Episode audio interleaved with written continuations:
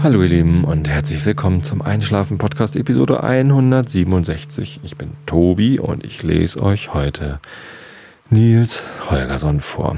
Vorher wie immer ein paar beruhigende Gedanken zum Entspannen, so dass ihr, wenn ihr im Bett liegt und ähm, nicht einschlafen könnt, weil euch die Gedanken zu sehr im Kopf kreisen, ein wenig abgelenkt werdet, aber nicht zu sehr, ähm, so dass ihr besser einschlafen könnt.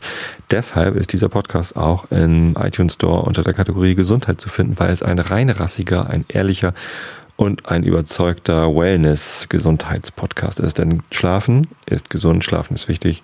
Wer zu wenig schläft, wird dick, dumm und krank. Und das möchte ich euch allen nicht ähm, zumuten. Deswegen möchte ich, dass ihr gut schlaft und deswegen erzähle ich euch jetzt langweiligen Quatsch.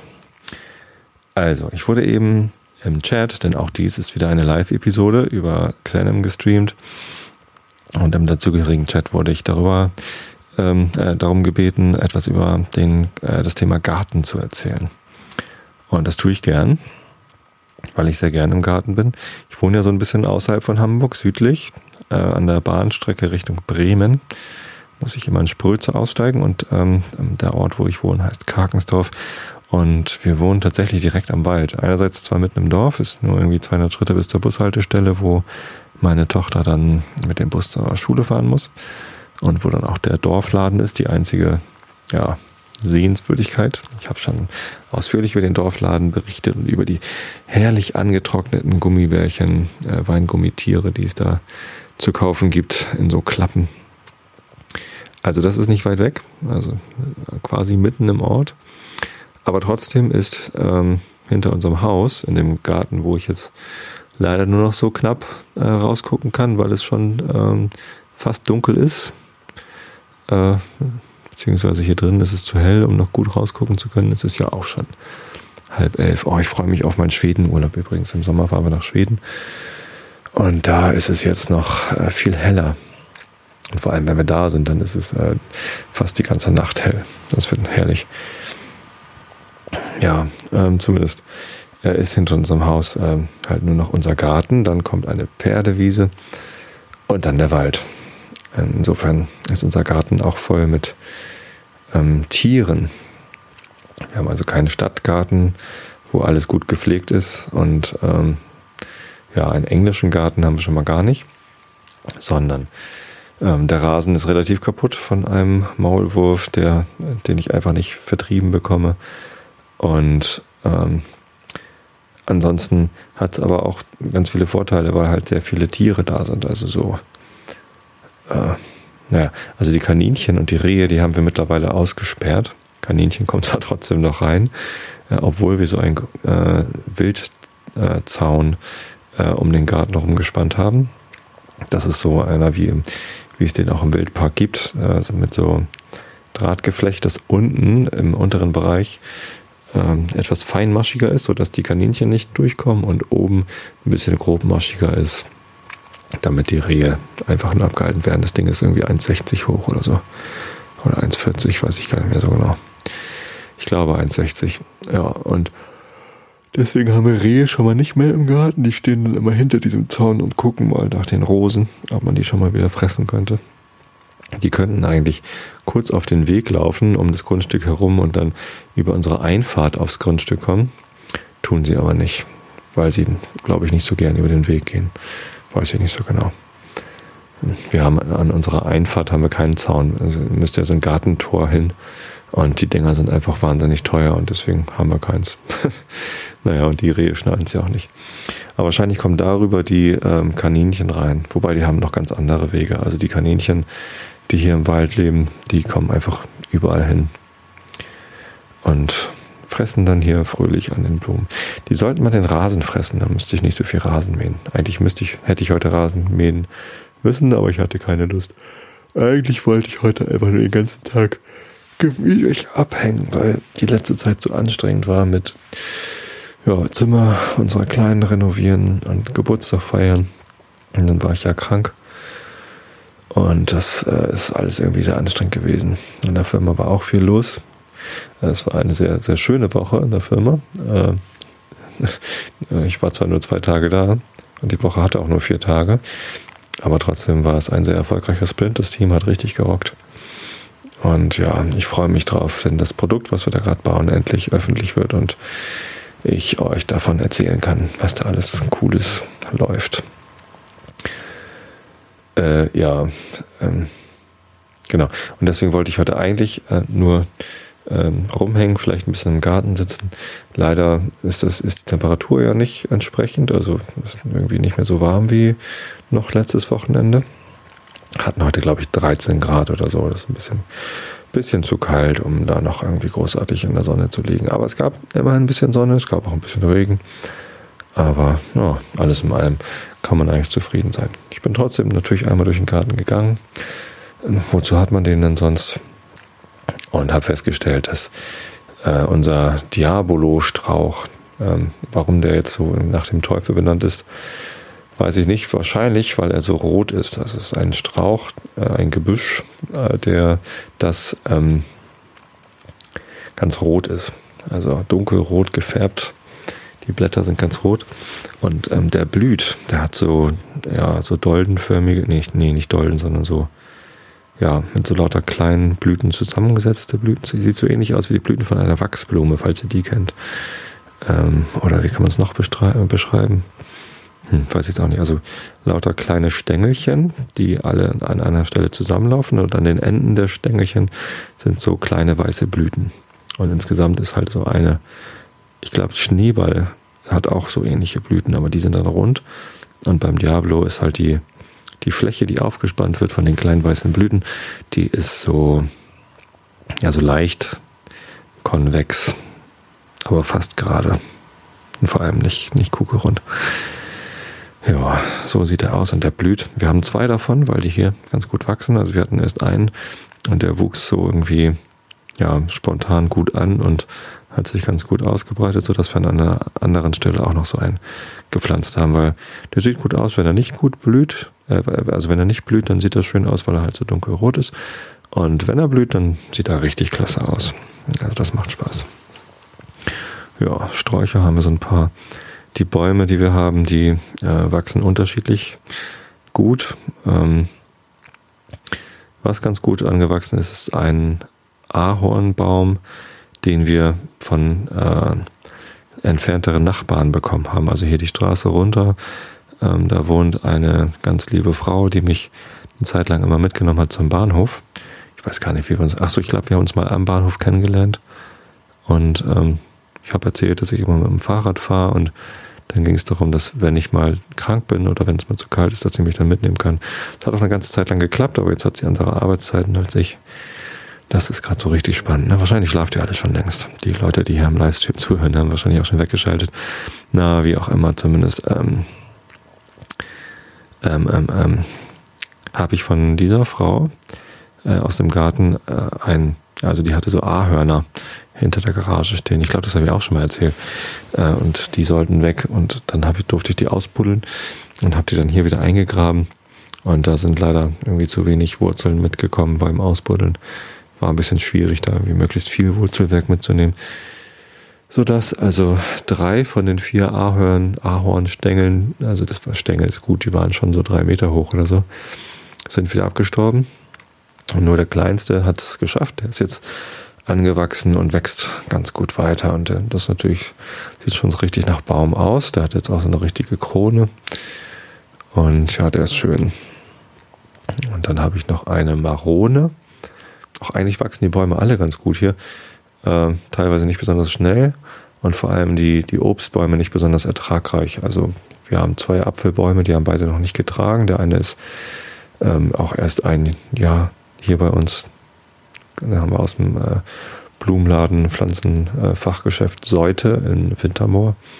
Ein sehr gutes Fachgeschäft und der ist auch gut angewachsen, der Apfelbaum, aber getragen hat er noch nicht. Dafür ist er auch noch zu kurz hier. Aber der andere Apfelbaum, den wir eben da gekauft haben, äh, der ist jetzt schon fünf Jahre hier oder sechs und der hat auch noch nicht getragen, was ich so ein bisschen schade finde. Und besonders ähm, gut entwickeln tut er sich auch nicht. Also der blüht jedes Jahr und hat Blätter und verhält sich so wie ein ganz normaler Baum. Im Herbst wirft er sie ab und im Frühling kriegt er neue Blätter und Ja, nur Äpfel wachsen nicht dran. Äpfel müssen ja äh, bestäubt werden äh, von den Bienen. Das kennt ihr ja alle, das Thema mit den Bienen. Und bei Äpfeln ist das Besondere daran, dass sie nicht ähm, von der gleichen Sorte bestäubt werden können, meistens. Das sind, wie heißt das? Es gibt einen Fachbegriff dafür. Äh, Fremdbestäuber? Keine Ahnung. Zumindest ähm, haben wir ein, ein der erste Baum ist, glaube ich, so ein Cox Orange oder so. Eine Sorte, die, glaube ich, gar nicht so. Oder ein Jona Gold. Hm, weiß ich nicht mehr so genau. Zumindest, ähm, ja, ist er auch eigentlich dafür bekannt, dass er nicht so besonders gut trägt hier in unseren Breiten. Vielleicht liegt es auch daran, dass er noch nicht getragen hat. Und ähm, aber ähm, Apfelbäume dieser Sorte, ähm, wie auch bei den meisten anderen Apfelbaumsorten, können nicht von den eigenen Blüten bestäubt werden und auch nicht von ah, Entschuldigung, anderen Apfelbäumen äh, der gleichen Sorte, sondern es muss in der Nähe ein anderer Apfelbaum stehen von einer anderen Sorte.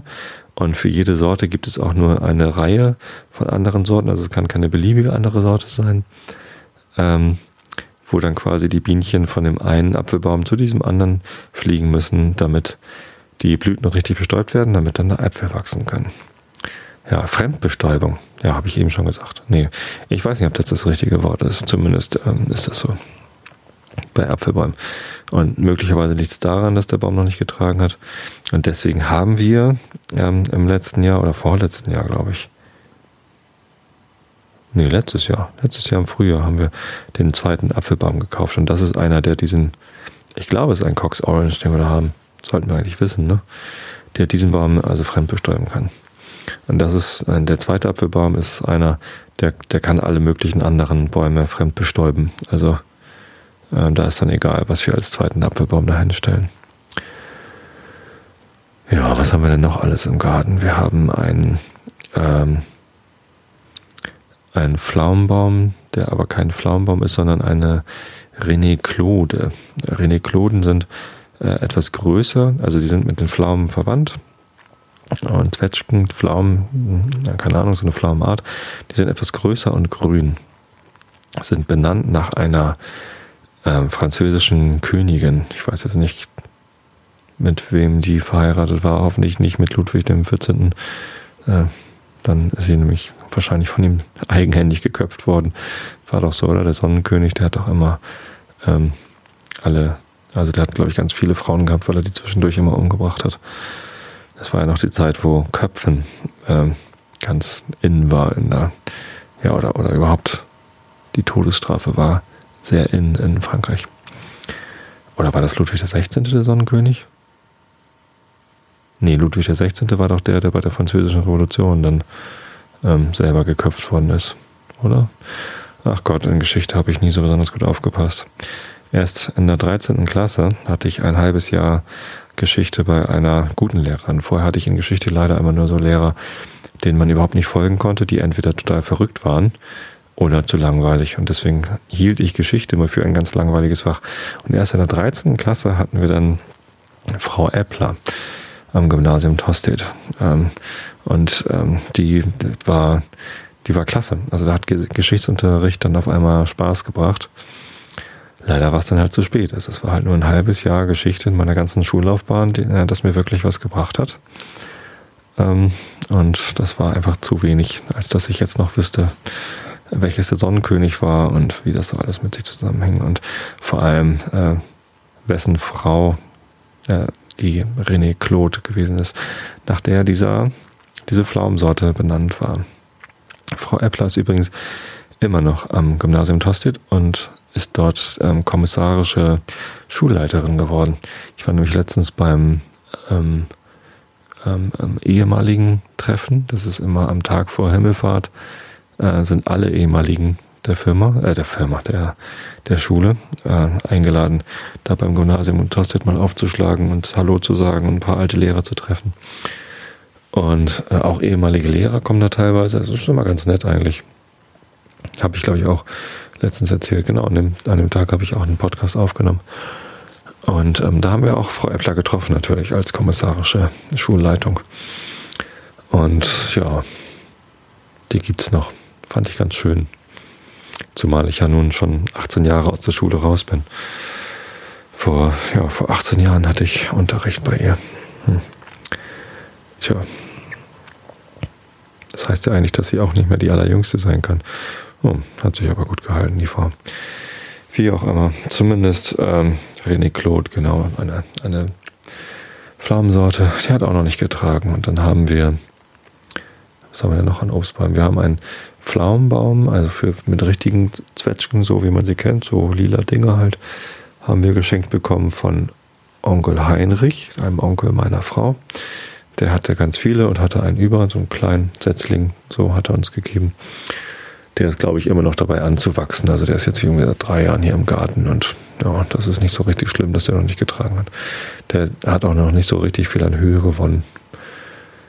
Und das war es, glaube ich, auch schon an Obstbäumen. Wir haben noch zwei Himbeersträucher und so ein paar ähm, ähm, Waldtomaten. Äh, Waldtomaten, meine Güte, Walderdbeeren. Ich bin schon ganz schön müde. Ich hoffe, ihr seid auch müde und hört das vielleicht schon gar nicht mehr, was ich hier labe. Walderdbeeren, die uns die liebe Norma, die im Pappkameraden-Podcast Episode 3 war das, glaube ich, oder so, oder 4, war sie mal dabei und hat mit Holger, mit ihrem Ehemann, ähm, mit mir zusammen Quatsch gelabert. Und ähm, ja, Norma hat uns mal einen Kirschbaum, der allerdings wirklich noch ganz klein ist. Der ist jetzt so 30 Zentimeter hoch oder so, aus einer äh, eigenhändig aus einer Kirsche gezüchtet, von äh, dem Grundstück ihrer Eltern, glaube ich. Und ein paar Walderdbeeren mitgebracht. Und die Walderdbeeren haben wir gleich ausgesät und die äh, verbreiten sich auch schon ganz gut und haben Blüten. Und ich hoffe, dass sie auch Früchte bekommen dieses Jahr. Und dann haben wir noch, was haben wir denn noch? Wir haben ein, ein, so, so ein Stämmchen mit Stachelbeeren. Äh, der hat immer so ein paar Stachelbeeren getragen und so richtig gut gibt es den aber auch nicht mehr. Auch schon sechs Jahre alt und ich glaube, die machen es einfach nicht so lang, diese Stämmchen. Dann haben wir im Garten noch Blaubeeren, genau. Ähm, entferntere Verwandte von meiner Frau, ich weiß gar nicht um wie viele Ecken, die haben so eine professionelle Blaubeerzucht, also Big Bären, beziehungsweise, ähm, wie heißen die denn noch? Ich glaube, meistens werden sie Blaubeeren genannt. Diese kleinen äh, blauen Knubbeldinger. Ähm, was haben die denn noch für Namen? Die haben ganz viele verschiedene Namen. Heidelbeeren heißen sie auch, glaube ich, genau. Ich sage meistens Blaubeeren dazu. Ich glaube auch, das ist äh, der geläufigste Name. Da haben wir von denen, von dieser professionellen Blaubeerzucht, haben wir drei Sträucher bekommen, die erstaunlich hoch werden für Blaubeersträucher. Normalerweise wachsen die Dinger im Wald und werden so ja, 20 Zentimeter hoch oder so und bedecken so den ganzen Waldboden irgendwann. Und das ist ganz toll, wenn man durch den Wald geht und so Blaubeeren einsammeln kann. Das ist immer ein bisschen gruselig, weil ich dann immer Angst habe vor dem Fuchsbandwurm, weil bekanntlich weiß ja jedes Kind, dass Füchse immer auf Blaubeeren pinkeln und äh, dann äh, fängt man sich, wenn man diese Blaubeeren hinterher isst, einen Bandwurm ein von, dem, von den Füchsen. Ja, ja. Kann man aber, ich glaube, das Risiko kann man manchmal mal eingehen. Und wir haben hier Blaubeerbüsche im Garten stehen. Die sind richtig cool. Die, die sind jetzt schon so äh, 40, 50 Zentimeter hoch. So Power-Blaubeerbüsche. Und ähm, die tragen auch echt gut. Und auch große Blaubeeren, so richtig große Bollerdinger. So mit einem Durchmesser von vielleicht über einem halben Zentimeter vielleicht sogar. Ja, und die sind auch richtig lecker. Leider ähm, schnappen uns die Vögel die immer weg, weil wir zu langsam sind, und die, um die zu ernten. Und wir hoffen immer, dass sie vielleicht noch ein bisschen reifer werden. Tja, da werden wir uns jetzt mal so Kästen für bauen. Also aus ein paar Holzlatten und mit diesem äh, Schutz äh, Zeugs, da gibt es so feinmaschiges ähm, grünes Tuch, was man im äh, Gartenfachgeschäft steigern kann, äh, käuflich erwerben kann. Und äh, dann bauen wir mal so Kästen drum, damit also Luft und Regen rankommt, aber die Vögel nicht. Ja, das werden wir mal machen, damit wir mehr von unseren Blaubeeren haben. Die sind nämlich echt super. Und dann habe ich noch einen Maronenbaum gepflanzt. So Esskastanien. Der hat ja gar nichts mit der Kastanie selbst zu tun. Die sind überhaupt nicht verwandt. Und ähm, der braucht aber sehr, sehr viel Sonne. Das ist eigentlich so ein südländischer Baum, glaube ich. Also in Italien wachsen die ganz toll. Und ähm, ich habe mal irgendwo gelesen, die brauchen mindestens äh, 50 Tage im Jahr, wo es so über 25 Grad warm ist oder sowas. Und das ist schon ziemlich knapp hier in Norddeutschland. Also in diesem Jahr, jetzt ist irgendwie schon der 2. Juni und wir hatten gerade mal so äh, 10 Tage über 20 Grad oder so und die sind auch immer so weit verstreut, diese Tage.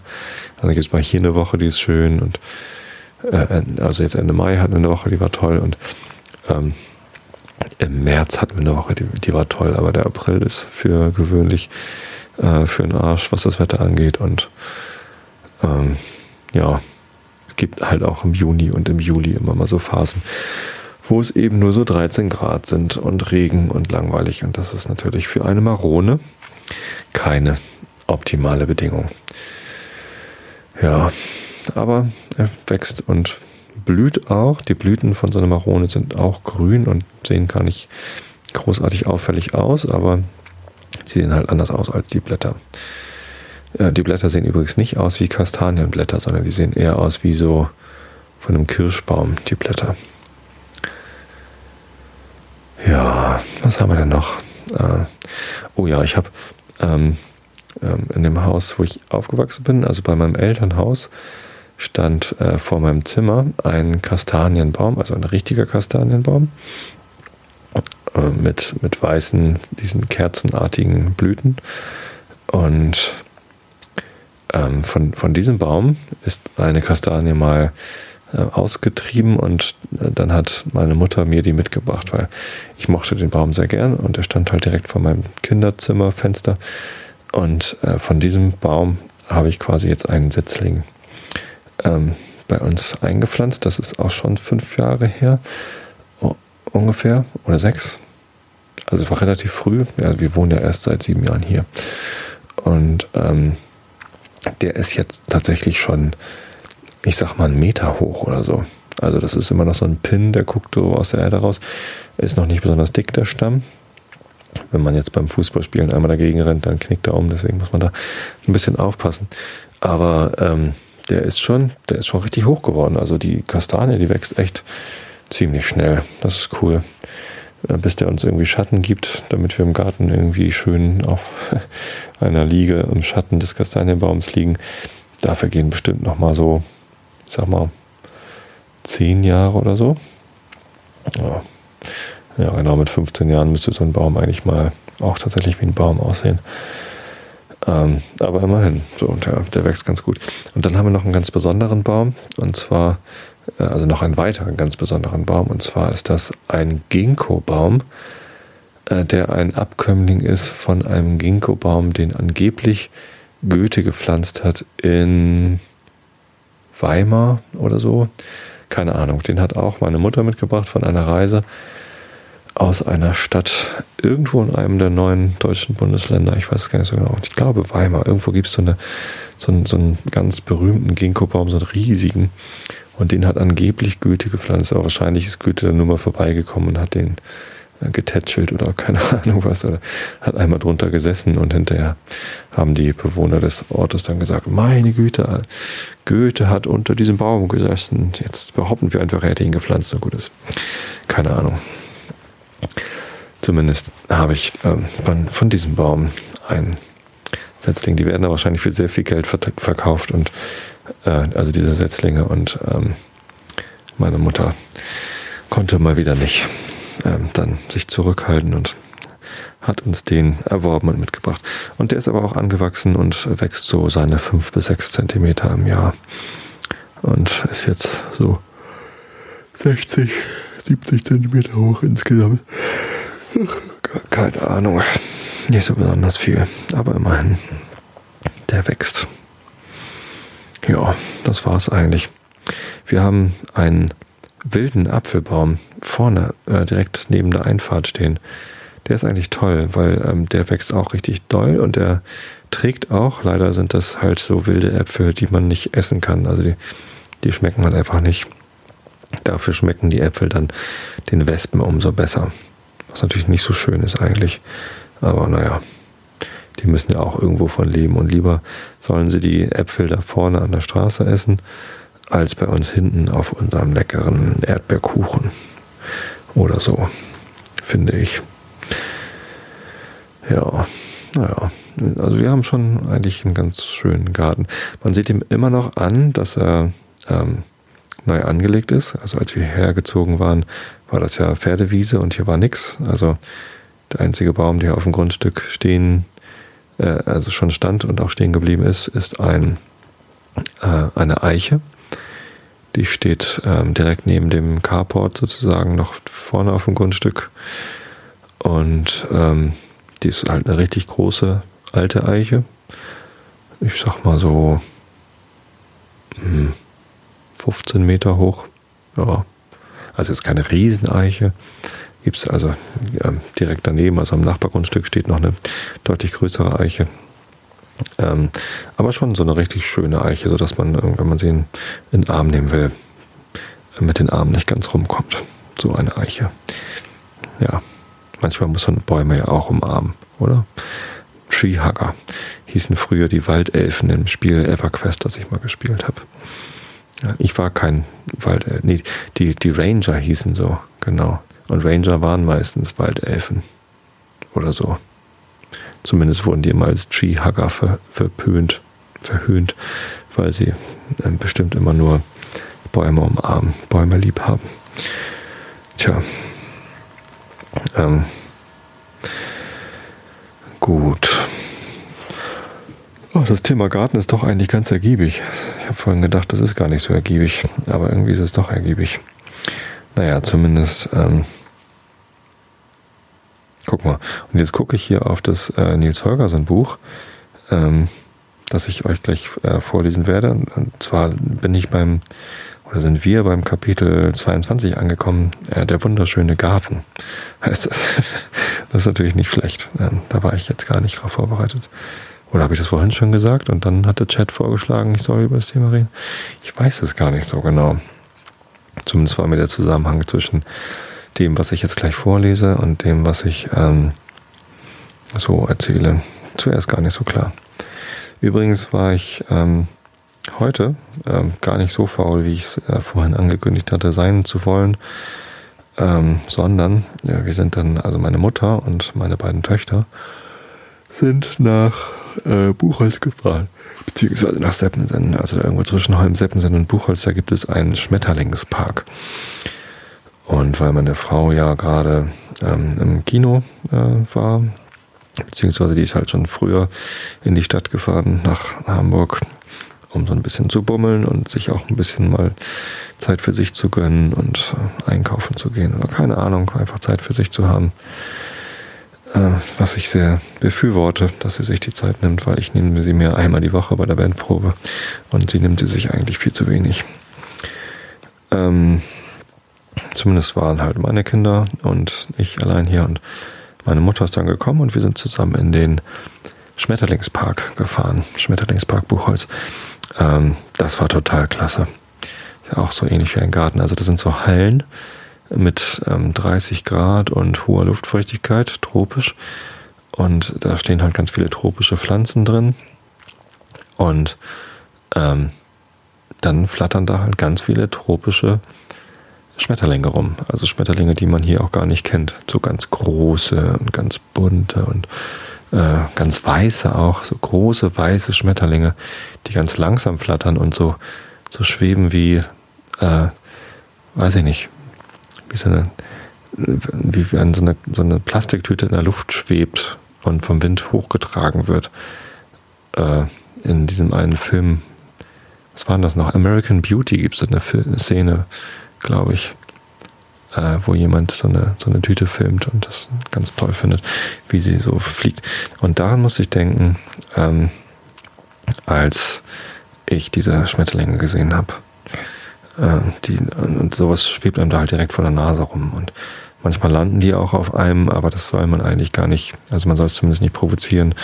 Äh, kann die Schmetterlinge natürlich nicht davon abhalten, wenn sie es dann doch tun. Ähm, tja, aber also auf mir ist keiner gelandet. Ja, macht auch nichts. Ich habe ein paar Fotos gemacht, aber die sind jetzt leider alle bei äh, meiner Mutter auf der Kamera und ich habe sie vergessen, mir rüber zu kopieren, bevor sie nach Hause gefahren ist. Das heißt, ich werde dann die ähm, Fotos für diese Episode etwas später hochladen. Oder ich veröffentliche die Episode erst morgen, wenn ich dann die Fotos habe. Kann ich ja auch machen. Ist ja auch nicht so schlimm. Ja. Zumindest, ähm, das ist eine äh, touristische Attraktion in Buchholz, die ich jedem wärmstens empfehlen kann. Wenn ihr mal hier seid, guckt euch das an. Man braucht auch gar nicht viel Zeit zu verbringen. Also man sollte, weil es auch nicht ganz günstig ist. Für Erwachsene kostet der Eintritt 6,90 Euro und für Kinder 5, äh, 3,50 Euro. Äh, was ich ganz schön happig dafür finde, dass man da halt irgendwie, naja, es sind so zwei Hallen mit irgendwie, keine Ahnung, vier mal zwölf Metern oder was. Und ähm, man kann sich da ganz gut ein bisschen aufhalten. Da gibt es auch Stühle, wo man sich hinsetzen kann und einfach so dem lustigen Treiben der Schmetterlinge zugucken kann. Und es gibt echt viele verschiedene Schmetterlinge zu sehen. Der größte heißt Atlas-Schmetterling und ist ein Nachtfalter. Und der hat so eine Spannweite von vielleicht 25 Zentimetern oder so. Also schon, schon ein ordentlicher Oschi. Oder noch größer, 30. Kann ich, ja, ich habe kein Zentimetermaß dabei gehabt, aber jetzt mal so geschätzt 30 Zentimeter. Ja, apropos American Beauty. Ich äh, muss mich nochmal ganz herzlich bedanken. Es war jetzt ein bisschen doof, das ganz hinten in der Episode zu machen, aber ähm, ich habe ja schon mal Ärger dafür bekommen, dass ich mich so viel bedankt habe für Feedback und Glückwünsche und alles Mögliche. Aber wofür ich mich auf alle Fälle bedanken möchte, sind äh, Geschenke. Und ich habe jetzt ähm, in der vergangenen Woche schon äh, wieder Geschenke bekommen von meinem Amazon-Wunschzettel. Und zwar hat mir ein ganz lieber Hörer, ich glaube Fabian war der Name, ähm, die ähm, DVD äh, von ähm, dem Film, den ich in meiner Jugendzeit ganz lustig fand, äh, beziehungsweise ganz super toll fand, nämlich Reality Bites, voll das Leben heißt er auf Deutsch. Und das war der Film, bei dem ich mich in Winona Ryder verliebt habe. Oh Mann. Ach, das war toll. Da freue ich mich schon drauf, den anzugucken ich glaube auf Blu-ray oder so. Sogar habe ich den bekommen. Ähm, ich habe ja jetzt einen Blu-ray-Player seit Weihnachten und das macht richtig Spaß, Blu-ray-Filme zu gucken. Und ähm, dann habe ich noch von einem äh, von einem freundlichen Herrn, der sich auf äh, Facebook El Duderino nennt. Der ist auch häufiger mal auf der Facebook-Seite vom Einschlafen-Podcast aktiv. Ähm, der Dude hat mir tatsächlich den Dude-Film, nämlich ähm, The Big Lebowski, geschickt auf DVD.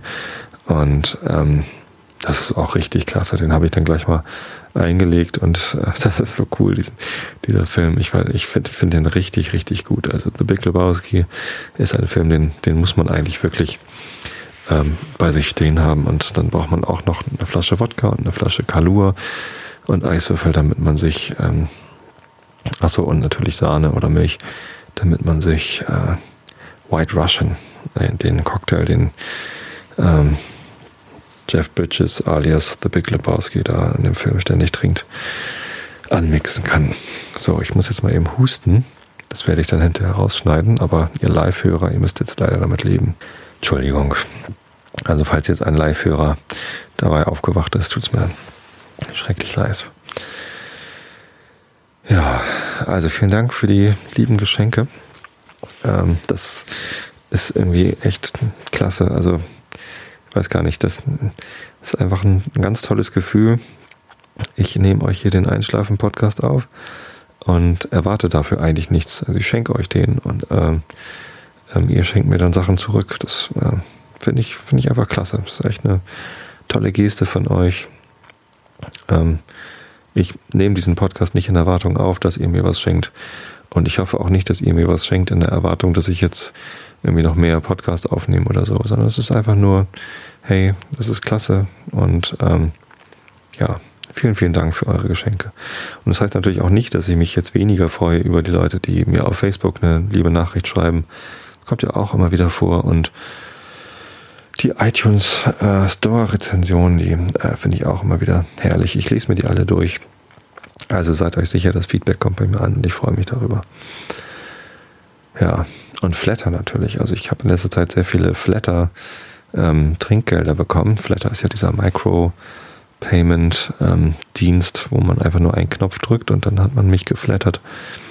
Und das ist so eine, so eine ganz schnelle Feedback-Option, wo eben auch ein bisschen Geld fließt, also so trinkgeldmäßig. Ähm, und ja, das, das freut mich auch riesig, dass ich da so viel Zuspruch bekomme. Also vielen, vielen Dank für alle diese kleinen und großen Aufmerksamkeiten. So, und jetzt ähm, denke ich, solltet ihr alle müde genug sein, um bereit zu sein für Nils Holgersson. Also, Augen zu und zugehört. Nils Holgersson von Selma Lagerlöf, Kapitel 22, der wunderschöne Garten, Sonntag, der 24. April. Am nächsten Tage flogen die wilden Gänse nordwärts über Sörmland. Der Junge saß da und sah auf die Gegend herab und dachte bei sich, sie gleiche keiner der Gegenden, die er bisher gesehen hatte. Da waren keine großen Ebenen wie in Schonen und Ostgotland und keine großen zusammenhängenden Wälder wie in Smallland, aber da war eine Mischung von allem Möglichen. Hier haben sie einen großen See und einen großen Elf und einen großen Wald und einen großen Berg genommen und es alles kurz und klein gehackt und dann zusammengemischt und bunt durcheinander auf die Erde ausgebreitet. Dachte der Junge, denn er sah nichts weiter als kleine Täler und kleine Seen und kleine Berge und kleine Wälder. Nichts durfte sich so recht ausbreiten. Sobald eine Ebene im Begriff war, groß zu wachsen, kam ein Hügel und stellte sich ihr in den Weg. Und wenn sich der Hügel zu einem Gipfel erheben wollte, so begann die Ebene von neuem. Sobald ein See so groß wurde, dass es nach etwas aussah, wurde er zu einem Bach eingegrenzt, und auch der Bach durfte nicht lange laufen, ehe er sich zu einem See erweiterte. Die Wildgänse flogen so nah an der Küste entlang, dass der Junge über das Meer hinaussehen konnte, und er hatte bemerkt, dass es auch dem Meer nicht gestattet war, seine große Fläche auszubreiten, sondern dass es von einer Menge von Inseln unterbrochen wurde, und die Inseln wurden auch nicht groß, ehe das Meer wieder in seine Rechte eintrat. Es war ein beständiges Wechseln. Nadelwald wechselte mit Laubholz, Felder mit Mooren und Herrenhöfe mit Häuslerwohnungen. Es waren aber, äh, es waren gar keine Menschen draußen auf den Feldern bei der Arbeit. Stattdessen gingen sie auf Wegen und Stegen. Die kamen aus den kleinen Waldhäuschen am Abhang des Kolmords äh, heraus, in schwarzen Kleidern, mit Gesangbuch und Taschentuch in Hand. Es ist wohl Sonntag heute, dachte der Junge und saß da und sah auf die Kirchgänger hinab. An einigen Stellen sah er ein Brautpaar, das mit großem Gefolge zur Kirche fuhr, und an einer anderen Stelle kam ein Leichenzug langsam den Weg entlang gefahren. Er sah große herrschaftliche Kutschen und kleine Bauernkarren, und er sah Boote draußen auf dem See, alle auf dem Wege zur Kirche. Der Junge flog über die Björkviker Kirche und über Bettna und Blackstar und Wortsbro und darauf auf Sköldinge und floh dazu. Überall hörte er die Glocken läuten. Es klang wirklich wunderschön oben in der Luft. Es war, als sei die ganze klare Luft zu Klängen und Tönen geworden. Eins ist wenigstens sicher, sagte der Junge, dass überall hier im Lande, wo ich komme, stets Kirchen mit läutenden Glocken sein werden. Und es überkam ihn ein Gefühl der Geborgenheit bei dem Gedanken, denn obwohl er nun in einer anderen Welt lebte, war es doch, als könne er sich nicht ganz verirren, solange die tiefen Stimmen der Kirchenglocken ihn zurückzurufen vermochten. Sie waren eine gute Strecke über Sörmland landeinwärts geflogen, als der Junge einen dunklen Fleck gewahrte, der sich unter ihnen auf der Erde bewegte. Zuerst glaubte er, es sei ein Hund, und er hätte wohl nicht weiter darauf geachtet, wenn er nicht bemerkt hätte, dass er sich bemühte, denselben Kurs zu halten wie sie. Er stürzte dahin über das offene Land, durch die kleinen Wälder, sprang über Gräben, setzte über Hecken und ließ sich durch nichts zurückhalten. Es scheint fast, als wenn Reineke Fuchs wieder sein Spiel treibt, sagte der Junge. Aber wir werden ihm schon entkommen. Gleich darauf steigerten die Wildgänse, Wildgänse ihren Flug zu der stärksten Schnelligkeit, zu der sie überhaupt imstande waren, und hielten damit an, solange der Fuchs sichtbar war. Als er sie nicht mehr sehen konnte, machten sie kehrt und flogen in einem großen Bogen gen Westen und Süden, fast als sei es ihre Absicht, wieder nach Ostgotland zurückzufliegen. Es ist doch wohl Reineke gewesen, deichte der Junge, da Akka so abbiegt und einen anderen Weg einschlägt. Am Abend dieses Tages flogen die Wildgänse über einen alten sörmländischen über einem alten sörmländischen Gut, das Store Djulö heißt. Das große weiße Schloss lag da mit einem Park aus Laubbäumen hinter sich und dem Store Djulö-See mit seinen vorspringenden Landzungen und hügeligen Ufern vor sich. Es sah altmodisch und traulich aus, und dem Jungen wurde ganz schwer ums Herz, als sie über den Hof flogen und er daran dachte, wie es sein würde, nach beendeter Tagereise auf so einen Hof zu kommen, statt in einem seichten Moor oder auf einer kalten Eisfläche abgesetzt zu werden. Aber davon konnte natürlich keine Rede sein. Die Wildgänse ließen sich da hingegen ein Stück nördlich von dem Schloss auf einer Waldwiese nieder, die so von Wasser überschwemmt war, dass nur hier und da einige Grasbüschel hervorragten. Es war dies so ungefähr das elendste Nachtlager, das der Junge auf der ganzen Reise gehabt hatte. Er blieb auf dem Rücken der Gans sitzen und wusste nicht recht, wie er sich einrichten sollte. Dann begann er, von einem Grasbüschel auf den anderen zu hüpfen, in langen Sprüngen, bis er festen Grund unter den Füßen hatte, und dann lief er schnell nach der Seite, wo das alte Schloss lag. Nun traf es sich so, dass an einem Hause, das zu Store Djulö gehörte, gerade an diesem Abend einige Menschen um den Feuerherd beisammensaßen und plauderten. Sie hatten über die Predigt gesprochen und über die Frühjahrsbestellung und das Wetter, und als der Unterhaltungsstoff auszugehen drohte, baten sie eine alte Frau, die Mutter des Häuslers, ihnen Gespenstergeschichten zu erzählen. Nun ist es eine bekannte Sache, dass es nirgends in Schweden einen solchen Reichtum an Schlössern und an Gespenstergeschichten gibt wie in Sörmland. Die Alte hatte in ihrer Jugend auf vielen großen Gütern gedient, und sie wusste Bescheid von so mancherlei wunderlichen Dingen, dass sie bis an den lichten Morgen hätte erzählen können. Sie erzählte so gut und so glaubwürdig, dass ihre Zuhörer nahe daran waren, als alles zu glauben. Sie zuckten förmlich zusammen, als die Alte ein paar Mal in ihrer Erzählung innehielt und fragte, ob sie nichts puzzeln hörten. Könnt ihr denn nicht hören, dass hier etwas herumschleicht? sagte sie. Aber die anderen konnten nichts hören. Als die alte Frau Geschichten aus Eriksberg und Vibiholm und Julita und Lackmansö und aus vielen anderen Häusern erzählt hatte, fragte einer, ob sie nicht etwas dergleichen auf Stört-Julö zugetragen habe. Ja, davon ist auch allerlei zu erzählen, sagte die Alte. Und da wollte sie dann alle diese, wollten sie dann alle die Sagen hören, die sich aus ihrem eigenen Schloss abgespielt hatten. Und so erzählte denn die Alte, dass einstmals ein Schloss nördlich von Störtjülü aus einem Hügel gelegen haben wahrscheinlich auf einem Hügel gelegen haben sollte, wo jetzt nichts weiter war als Wald, und zu dem Schloss gehörte ein wunderschöner Garten.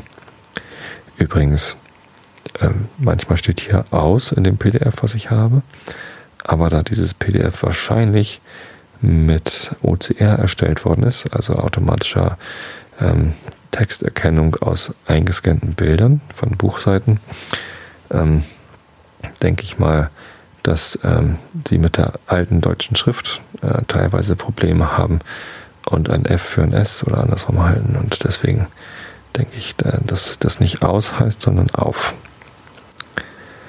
Ja, steht aber aus da. Also kurzer Exkurs in Sachen OCR-Problematik.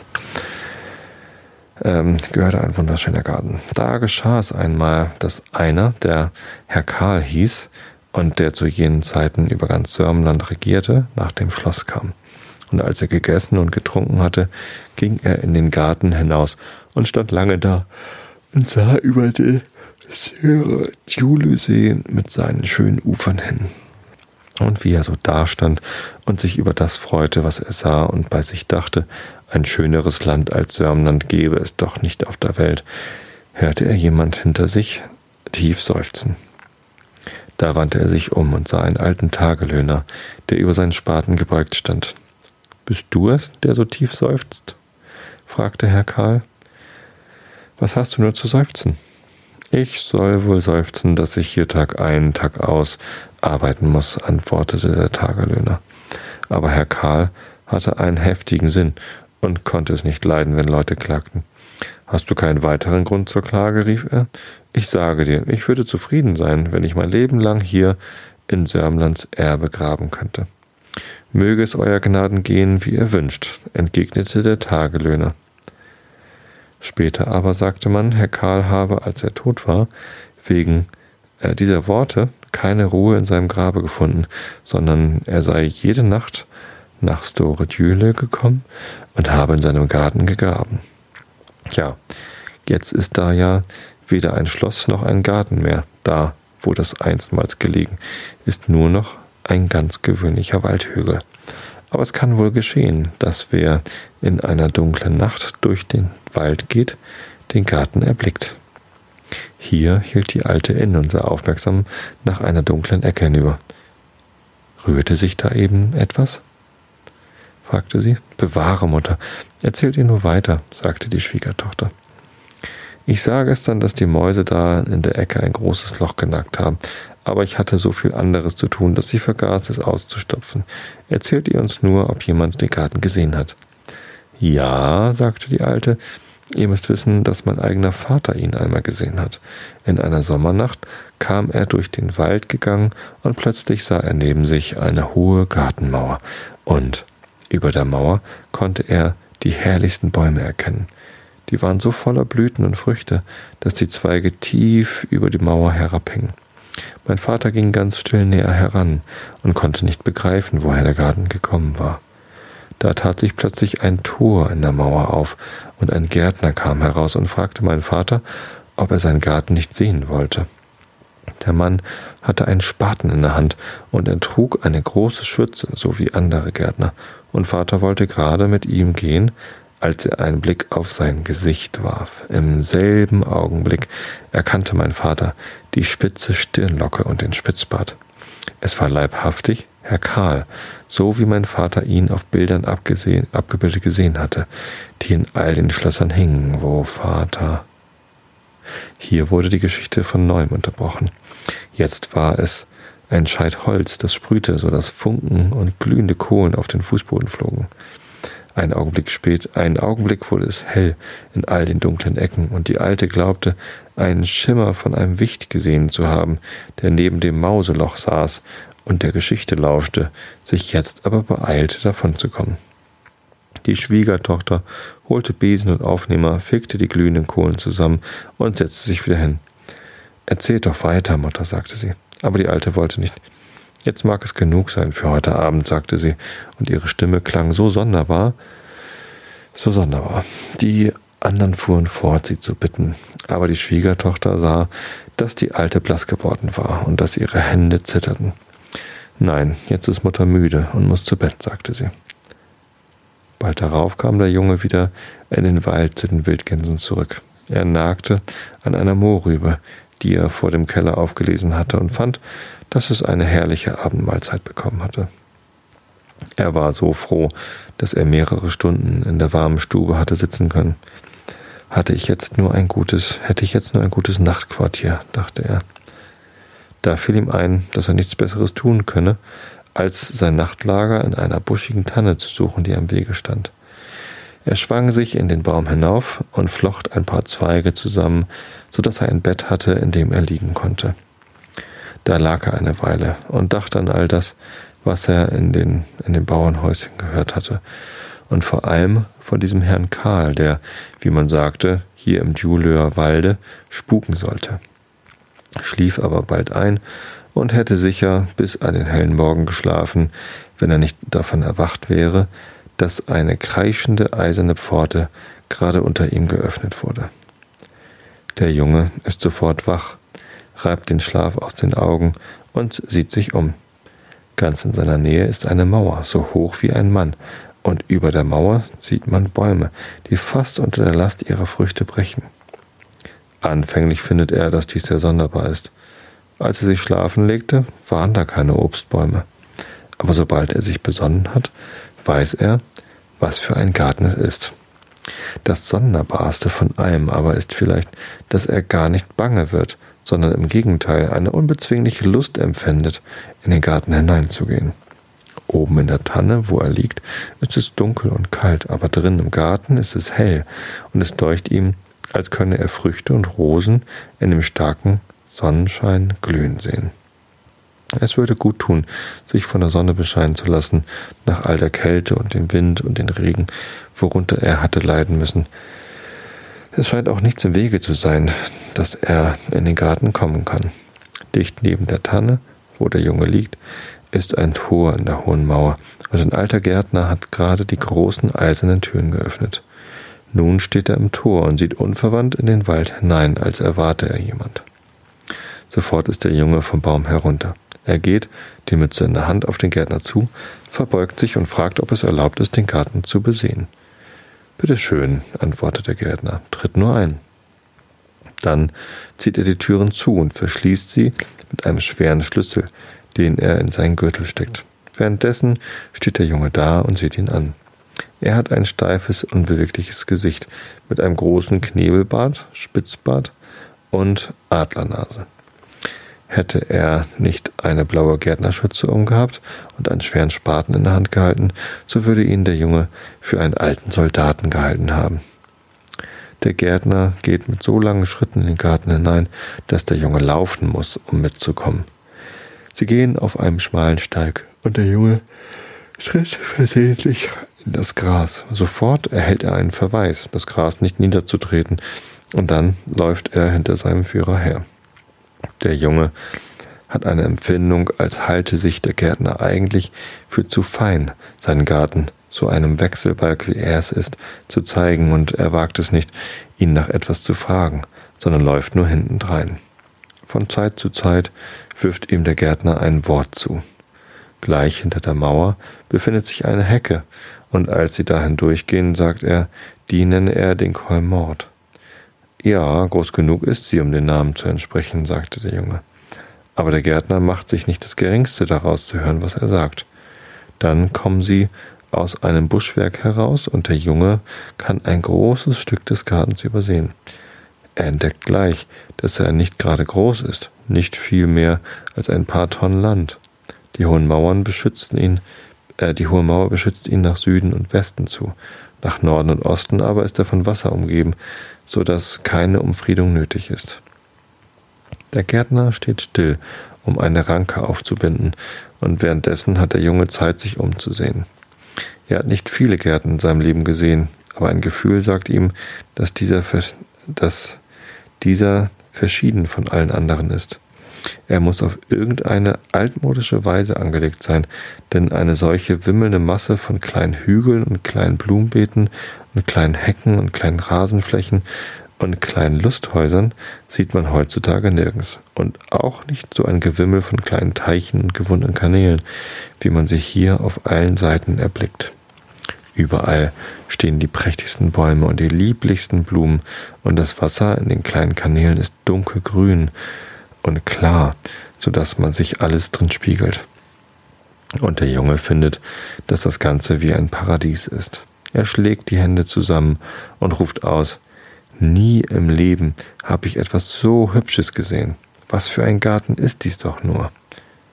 Das ruft er ganz laut, und der Gärtner wendet sich sofort nach ihm um und sagt mit seiner barschen Stimme, dieser Garten heißt Sörmland. Wer bist denn du, dass du das nicht einmal weißt? Er hat immer für einen der besten Gärten im Lande gegolten. Dem Jungen wird ja ein wenig sonderlich zumute bei der Antwort, aber er hat so viel damit zu tun, sich gründlich umzusehen, dass er gar keine Zeit hat, darüber nachzudenken, was das bedeutet.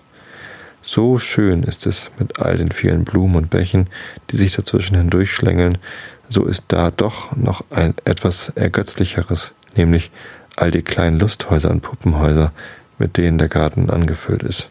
Sie liegen überall, am meisten aber am Ufer der kleinen Teiche und Kanäle. Es sind keine richtigen Häuser. Sie sind so klein, als seien sie für Leute gebaut, die nicht größer sind als er, aber sie sind alle außerordentlich fein und niedlich. Da sind alle möglichen Arten. Einige sehen aus wie Schlösser mit Türmen und Flügeln, andere wie Kirchen und wieder andere wie Mühlen oder Bauernhäuser. Sie sind so allerliebst, dass der Junge am liebsten stehen geblieben wäre, um sich jedes einzelne genauer anzusehen. Aber er wagt nichts weiter zu tun, als den Gärtner auf den Fersen zu folgen. Bald aber kommen sie an ein Gutshaus, das größer und schöner ist als irgendeins der anderen, an denen sie vorbeigekommen sind. Es ist dreistöckig mit einem Portal und vorspringenden Flügeln. Es liegt auf einem Hügel mitten zwischen Blumenanlagen und der Weg dahin führt über einen Kanal nach dem anderen auf kleinen, zierlichen Brücken. Der Junge wagt nicht vom Wege abzuweichen, aber als er an diesem allen vorübergehen muss, seufzt er so tief, dass der strenge Mann es hört und stehen bleibt. Dies Haus da nenne ich Eriksberg, sagte er. Willst du da hinein? So magst du es meinetwegen gern tun. Hüte dich aber vor der Pintorpa-Frau. Das lässt sich Nils nicht zweimal sagen. Er läuft die Allee hinab, über die kleinen Brücken, durch den Blumengarten hinauf und in das Tor hinein. Das Ganze scheint für so einen wie er zugeschnitten zu sein. Die Treppenstufen haben die passende Höhe und er kann jedes Schloss erreichen. Nie hätte er sich aber träumen lassen, dass er so viel Schönes zu sehen bekäme. Die Fußböden sind aus Eichenholz und schimmern, gebohnert und blank. Die Decken sind gegipst und voll mit gemalten Bildern. An den Wänden hängt ein Gemälde neben dem anderen. Die Möbel sind mit Seide überzogen und das Holzwerk daran ist vergoldet. Er sieht Zimmer, dessen Wände ganz mit Büchern bedeckt sind, und er sieht Zimmer, in denen Tische und Schränke mit Kostbarkeiten angefüllt sind. Wie sehr er sich auch beeilt, hat er doch noch nicht die Hälfte des Hauses gesehen, als der Gärtner ihn ruft. Und als er wieder hinauskommt, steht der Alte da und kaut vor Ungeduld auf seinem Knebelbad. Nun, wie ging es? fragte der Gärtner. Hast du die Pintorper-Frau gesehen? Aber der Junge hat kein lebendes Wesen gesehen, und als er das sagt, verzerrt sich das Gesicht des Gärtners. Hat die Pentorper-Frau Ruhe gefunden und ich nicht? sagt er. Und der Junge hat nie eine Vorstellung davon gehabt, dass so viel Verzweiflung in einer Menschenstimme beben kann. Dann geht der Gärtner mit langen Schritten voran und der Junge läuft hinterdrein und bemüht sich, so viel wie möglich von all den merkwürdigen Dingen zu sehen. Sie gehen um einen Teich herum, der ein wenig größer ist als die anderen. Lange weiße Pavillons, die Herrenhäusern gleichen, gucken überall aus dem Buschwerk und äh, den Blumengruppen hervor. Der Gärtner bleibt nicht stehen, sondern wirft dem Jungen in der Eile von Zeit zu Zeit ein Wort hin. Den Teich nenne ich Ingaran. Hier siehst du äh, Danbyholm. Hier ist Hagbiberger. Hier ist Hofster. Hier ist Orterö. Bald darauf gelangt der Gärtner mit ein paar mächtigen Schritten an einen neuen kleinen Teich, den er Borven nennt. Aber äh, da aber hört er den Jungen einen Schrei der Verwunderung ausstoßen und nun bleibt er stehen. Der Junge steht vor einer kleinen Brücke, die zu einem Schloss führt, das in, einem, in, in dem Teich liegt. Und wenn du Lust hast, kannst du gern nach Wibiholm hinüberlaufen und dich dort umsehen, sagt er. Nimm dich aber vor der weißen Dame in Acht. Und der Knabe ist auf und davon, ehe der Gärtner noch ausgeredet hat. Da drin sind so viele Porträts an den Wänden, dass es ihm scheint wie ein Bilderbuch.